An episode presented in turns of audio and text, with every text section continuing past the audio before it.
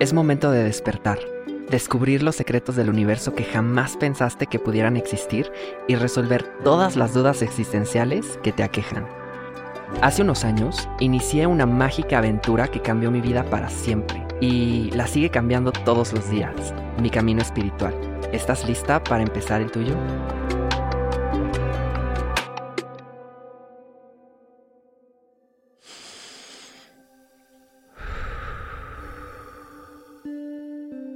Ser una persona espiritual no significa seguir un solo camino o un sistema de creencias. Hay muchas formas de experimentar la espiritualidad y sus beneficios. Para algunas personas esto puede significar la creencia en un ser superior o la práctica de alguna religión en específico. El mundo del espíritu es tan amplio que te sorprendería todo lo que una persona necesita atravesar, comprender y ejecutar para recorrer un camino espiritual. También existen quienes lo prueban por un rato y lo dejan. Personas que se aburren o que simplemente no les interesa desarrollar esta parte de su ser. Aunque también existe el tipo de persona que piensa que lo hace, pero no lo utiliza para su bien ni para el de otras personas. A ellas solo queda tenerles compasión y desearles luz en su camino. Ser espiritual no es ser perfecto, solo significa que tenemos una necesidad de despertar para aprender. ¿Qué tal amiguitos de la pradera? Yo soy Dito Torres y me conocen como el dragón azul. Este podcast contiene información sensible y podría contener lenguaje explícito. Se recomienda discreción.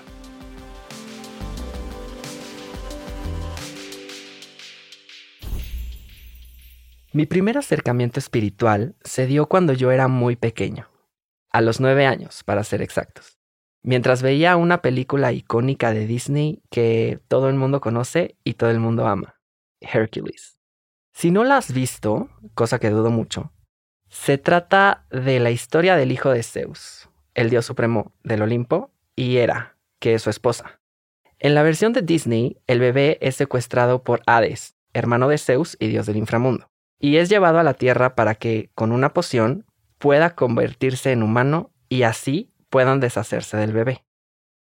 Al crecer, Hércules se da cuenta de que es diferente a todas las demás personas que lo rodean y comienza a preguntarse quién es. Seguro has estado ahí, ¿verdad? Para no hacerte el cuento largo y dejarte de spoilear la película, la clave para regresar al Olimpo es convertirse en un héroe verdadero. ¿Y qué crees? Todas las personas tenemos un héroe o heroína dentro de nosotros, pero eso lo veremos más adelante. Esta película es lo que me hizo realmente preguntarme qué hay más allá, qué lo hace a uno un dios, qué poderes tenemos y sobre todo, qué tiene que ver esto con el catolicismo.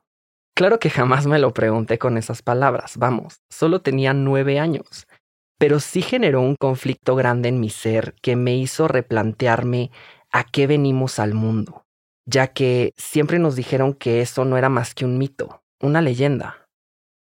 Pensar en la mitología griega e investigarla me dejó muy claro que la espiritualidad y la fe tienen una raíz tan profunda que data del inicio mismo de la humanidad. Y es fascinante pensar en todo lo que creían las civilizaciones antiguas y cómo han evolucionado hasta el día de hoy. Lo digo siempre y lo confirmo ahora. Todas las religiones buscan exactamente lo mismo, pero tienen caminos y obstáculos diferentes, que bueno, muchas veces también son malinterpretadas y nos llevan a un punto de miseria y sufrimiento no deseado que...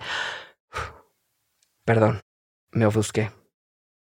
Poco después salieron otras películas de Disney como Mulan, Pocahontas o Brother Bear, en español es Tierra de Osos, que nos regalan una ventana al mundo de la transformación personal que nos ofrece la espiritualidad. Por ejemplo, Mulan decide arriesgar su vida y posar como alguien que no es para salvar el honor de su familia y el de su país. Pero al final se da cuenta que la única forma de honrarles es siendo ella misma. Pocahontas nos enseña que todas las personas somos iguales. Todas sangramos, todas sentimos y todas tenemos un propósito. solo necesitamos encontrarlo. Tierra de Osos me enseñó que todas somos alma, que existe algo más grande que nosotras, que tenemos un espíritu animal único. A esto le dedicaré un episodio completo más adelante. Pero también nos enseña a no culpar a otros por lo que sentimos. Al ver estos filmes, me cuestioné aún más cómo poder explorar ese sentido de desarrollo personal. No sé si todos los niños del planeta pasan por todas estas inquietudes o si yo soy el patito feo de ese tema. Pero recuerdo perfecto a mi papá diciéndome que yo soy hereje por no querer ir a misa los domingos y por cuestionarme las enseñanzas que desde pequeño se me inculcaron. Lo cual es curioso porque sé que él también se lo ha cuestionado varias veces. Pero bueno, al final las creencias de mis papás no son el punto. Cuando yo tenía 24 años, me llegó mi carta de Hogwarts. Sí, hice comillas en el aire. Y fue entonces cuando conocí a mi primer guía, a las bondades de la meditación y al budismo. Una filosofía que nos propone desarrollarnos personalmente para reconocer y sanar nuestras heridas, y así buscarle brillo a todo el potencial que traemos dentro. Entre otras cosas, claro. Lo que me lleva a lo siguiente. Iniciar un camino espiritual significa aprender que nuestras vidas tienen un propósito más allá de nuestra existencia mundana, que involucra cierto grado de egocentrismo y algo de agresión. Es decir, buscamos encontrar que somos una parte significativa del universo y que la realidad que tenemos enfrente la creamos nosotras mismas. Para lograrlo, necesitamos explorar temas universales como el amor, la compasión, el altruismo y la abnegación, la vida después de la muerte, la sabiduría y la verdad. Y todo esto va de la mano con el conocimiento que han proporcionado otras personas que han dejado huella y manifestado un nivel altísimo de iluminación o desarrollo más que el de una persona normal. Esto no quiere decir que los que nos consideramos seres espirituales seamos anormales, raros o pensemos que somos mejores que otras personas.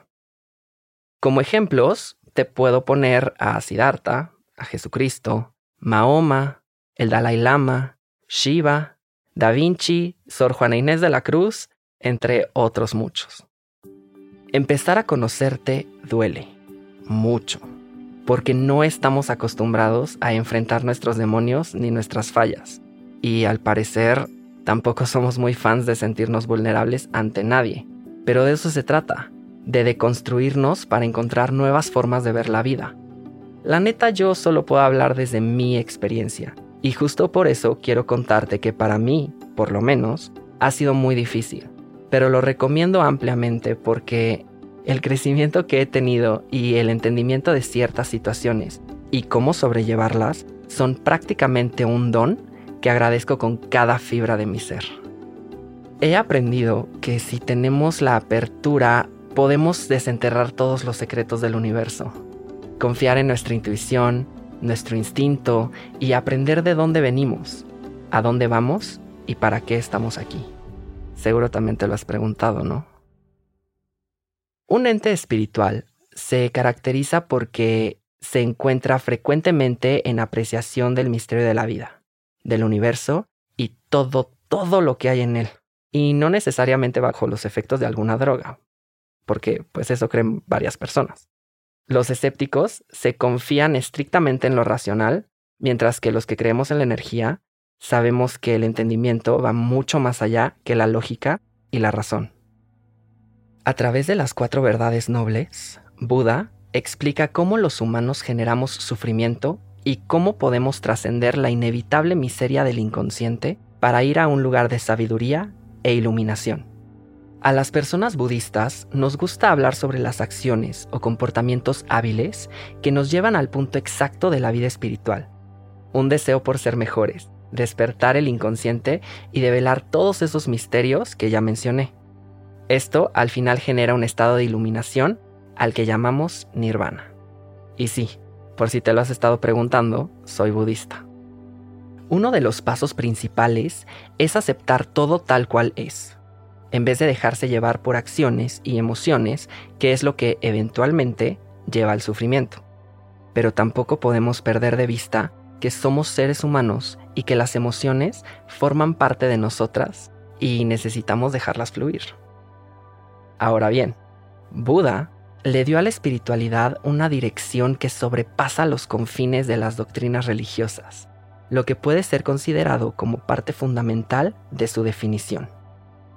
Y ya entrados en ese tema, entre varias definiciones que me he encontrado, una de las que más me resuena es la de la doctora Maya Spencer del Royal College of Psychiatrists, que interpreta las enseñanzas de Buda como la indefinible urgencia de sobrepasar los límites de la existencia humana ordinaria que está atada por fuerzas inconscientes e individualidades extremas para descubrir mayores valores en nosotras y así vivirlos conscientemente.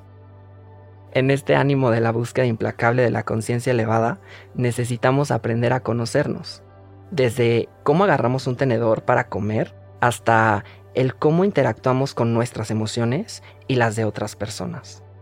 Imagínate esto. Si yo como persona aprendo qué es lo que me causa enojo o tristeza, lo saco de mí, lo observo para entender cómo se manifiesta e intento llegar al fondo de esa emoción. Entonces puedo empezar a desarrollarla de una forma sana, para dejar de reaccionar pues mal o tal vez no llevarme de calle a los seres allegados a mí mientras tengo un episodio emocional. Aunque, bueno, también me sirve para tratar y atender mis heridas, tanto pasadas como presentes. Porque créeme, siempre estamos cosechando heridas. Encontrarás en el camino que los seres humanos tenemos una interminable lista de problemas que vienen desde que nacemos y realmente no sabemos de su existencia o pasamos por alto por la creencia popular de que es normal sentirse así, cuando de hecho es todo lo contrario. Si llegamos a manifestar niveles de vibración altos, es menos probable que se den explosiones emocionales. Ojo, esto no significa guardarlas, más bien es un tema de saber canalizarlas y descargarlas, sin importar si son positivas o negativas. Por ejemplo, cuando una persona siente mucha alegría, se le llama emoción positiva. Y la manifestamos con una risa eufórica o con lágrimas de alegría o con gritos o saltos o algo así. Y las negativas, como el enojo, por ejemplo, lo manifestamos siempre de una forma que no es muy sana. Y la recomendación es descargarla golpeando, no sé, una almohada o gritando o te diría que golpeando la pared, pero al final eso puede salir contraproducente. De nuevo, el tener cierto nivel de espiritualidad y entendimiento no nos hace inmunes a las emociones y sentimientos, y eso es algo a tener en cuenta. Entre más rechazamos una emoción, más nos termina afectando y más sufrimos. Y te cuento algo, ninguna de nosotras venimos a este mundo a sufrir, por más que te digan lo contrario. Nosotras nacimos para disfrutar y ser nosotras mismas sin tapujos. Por otra parte, el tema de conocernos a profundidad sirve para sacarle brillo a nuestro propio potencial. Retomando algo que dije al principio, entender a qué venimos a este mundo terrenal, encontrar lo que realmente nos gusta hacer y cómo utilizarlo para crear un mundo mejor, una realidad mejor. Entrenamos realmente a nuestra mente para deshacernos de todos los introyectos negativos que por años nos han hecho creer. No se puede. No hagas eso. No hagas lo otro. No estudies eso porque te vas a morir de hambre. Eso no es de una persona decente. No digas, no cojas, no eres guapo, no eres suficiente, estás gordo o muy flaco. No cuestiones. Es irónico, porque lo único que hacemos en nuestra vida temprana, es decir, cuando somos pequeños, es cuestionar cualquier cosa que se nos ponga enfrente. Papá, ¿por qué el cielo es azul? Lo que mencioné son solo algunas de las cosas que nos hace creer la sociedad y se convierten en creencias limitantes que nos impiden ver la vida como la aventura que es en realidad. Muchas personas se han acercado a preguntarme, ¿cómo lo hago? ¿Cómo lo lograste tú? Y mi respuesta siempre es la misma, con perseverancia y paciencia. Ah, y un sensei. Claro que también les aclaro que yo sigo en el camino y cada día de mi vida sigo aprendiendo. De esto también me he dado cuenta. No necesitas pasar por esto tú sola. Lo puedes hacer, por supuesto, pero a veces es mejor tener una guía, alguien que esté contigo en el camino y no tiene que ser solo un sensei, o maestro, o gurú, o como tú le quieras llamar. Puedes tener varios a lo largo de tu vida, gente que te ha enseñado cosas, incluso sin querer, y que son un ejemplo a seguir en tu vida. Entre mis maestros más grandes se encuentran Gabriel Gómez, Ana Belén Lander, Lico Espadas, María Andrea Araujo, Nicolás Urbina, Gaby González de Niños de Ahora, Lorencita Saavedra y Claudia Bernal, que también son coaches de Niños de Ahora. Estas personas han dejado un impacto enorme en mi vida y son de quienes he aprendido mucho. Asimismo, me gusta pensar que yo puedo ser el gurú de alguien más, porque esa es parte de la aventura, la apertura al intercambio y a la colaboración, pero sobre todo es lo que nos enseña a escuchar. Escuchar a tu cuerpo, a tu intuición, a la naturaleza. Eso es lo que carga más sabiduría. Y verás, tú, dentro de ti, tienes toda la sabiduría que necesitas para tu vida. Solo necesitas desbloquearla para traerla al consciente. Y eso solo se logra escuchando. No es lo mismo oír que escuchar. Por ejemplo, ¿tú qué estás haciendo en este momento? ¿Me estás escuchando o solo me estás oyendo? hay una cantidad enorme de puntos a considerar cuando se trata de ser una persona espiritual. Hay un sinfín de conceptos y actitudes que debemos cuestionar y reflexionar. Es un mundo entero que puedes descubrir en este y otros planos. Necesitamos abrirnos a las posibilidades y fluir con el universo. No importa en qué creas, no importa si es por tu cuenta o en colectivo, si eres parte de una religión, un culto o lo que sea, mientras aprendas lo que veniste a aprender y puedas vivir en paz en el aquí y el ahora, siendo el ser hermoso que eres, ya la hiciste.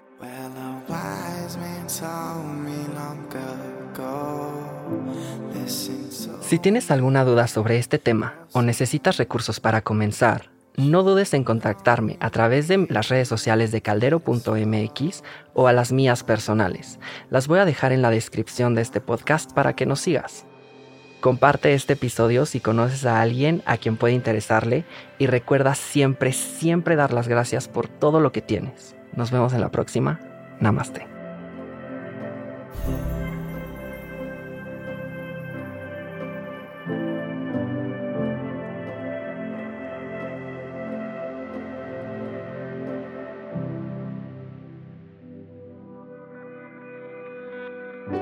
Dragón Azul es un podcast original de Nodalab y Caldero.